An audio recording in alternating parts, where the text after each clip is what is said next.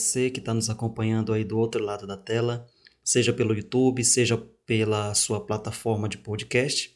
É sempre um prazer poder contar com a sua presença.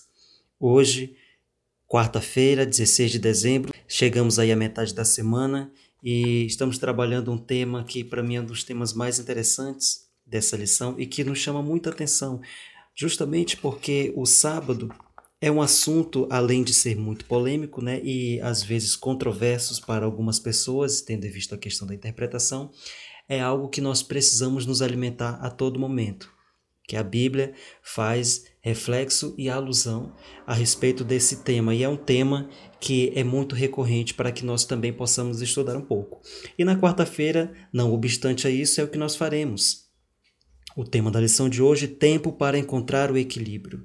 É como se o autor estivesse falando a respeito do equilíbrio do evangelho, né? O que é que nós podemos entender sobre esse equilíbrio? De cara, eu gostaria de fazer uma citação, né, uma citação de Jesus Cristo, né, quando ele fala sobre o respeito e a confirmação da lei de Deus. Eu não costumo fazer durante os podcasts, até porque a gente tem pouquíssimo tempo, mas eu acho que essa citação bíblica ela é o ponto chave para o dia de hoje. Ela está lá em Mateus, o Evangelho de Jesus Cristo segundo Mateus, né, nosso primeiro evangelho aí do, do, do Novo Testamento, capítulo 5, os versículos 17 e 18. É, diz o seguinte, abre aspas, Não penseis que vim revogar a lei ou os profetas, não vim para revogar, vim para cumprir. 18. Porque em verdade vos digo, até o que o céu e a terra passem, nem um i ou um tio jamais passará da lei, até que tudo se cumpra. Então veja só a forma enfática que Jesus Cristo se apresenta para aquelas pessoas que estavam ali próximas dele, falando a respeito da lei de Deus. Certo?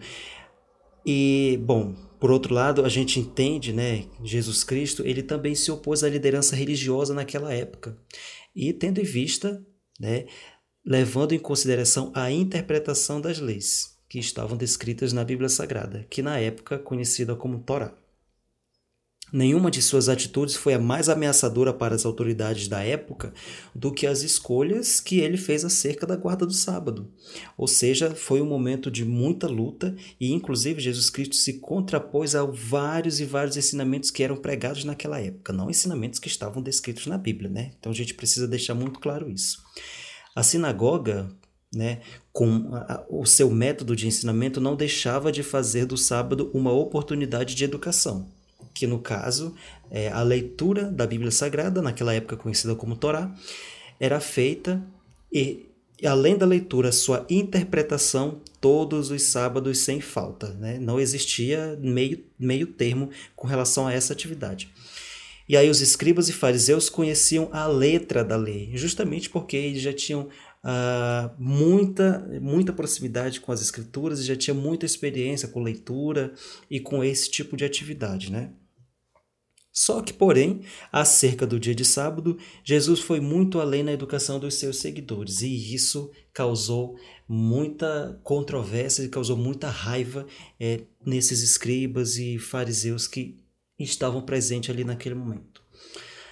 É, no estudo de quarta-feira nós temos uma pergunta e essa pergunta ela está direcionada ao, ao livro de Mateus também, capítulo 12, versículo de 1 a 13 e o livro de Lucas, capítulo 13, de 10 a 17. E diz o seguinte, o que Jesus ensinou às pessoas de seu tempo e a nós, hoje, com esses eventos?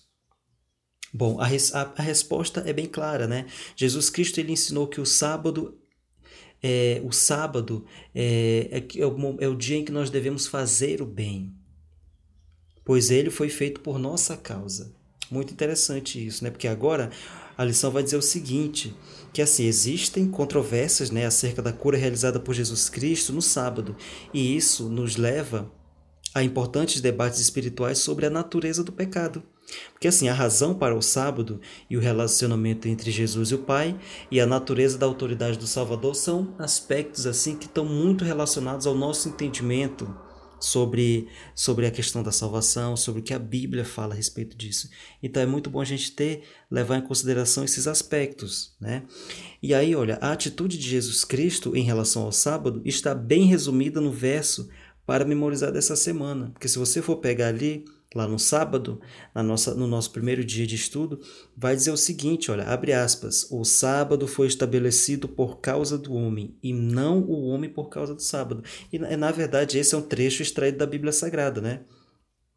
Lá no livro de Marcos, capítulo 2, os versículos 27 e 28. Ou seja, Jesus Cristo, ele que, né, né, com essa fala, ele queria enfatizar que o sábado não deveria ser um fardo, mas foi estabelecido e aí, em outras palavras, foi criado como uma oportunidade singular para que as pessoas aprendessem sobre o caráter de Deus. E que Deus ele fez o sábado e que nós aprendessem também a experimentalmente valorizar a sua criação. É, é basicamente esse é, é, o, é o modelo geral. E aí, ao levantar questões por meio de suas ações, Jesus então ele impulsionou seus discípulos os líderes judeus e as multidões a refletir mais profundamente sobre as Escrituras, sobre a Torá, né? e sobre o significado de sua fé e de seu Deus. Aí a gente consegue perceber que assim é muito fácil a gente ficar envolvido com regras e regulamentos que não são propriamente ruins, mas que se tornam um fim em si mesmos é, em vez de meios para os fins. É, é, é, basicamente isso. E esse fim ele deve ser um conhecimento do caráter de Deus a quem servimos. E isso então leva a nossa fiel obediência a Ele. E essa obediência ela precisa ser fundamentada em nossa confiança nos méritos e da justiça de Cristo por nós. Bom, e aí? Para a gente finalizar o estudo de quarta-feira, quero te deixar uma pergunta. Como que você guarda o seu sábado? Será que você transformou simplesmente em um dia de não faça isso nem aquilo? Em vez de fazer dele um tempo para realmente descansar no Senhor e conhecê-lo melhor? Como você conseguiria aproveitar mais o sábado de acordo com a vontade de Deus? Pense nisso. Um grande abraço, uma excelente quarta-feira e a gente se vê na próxima semana.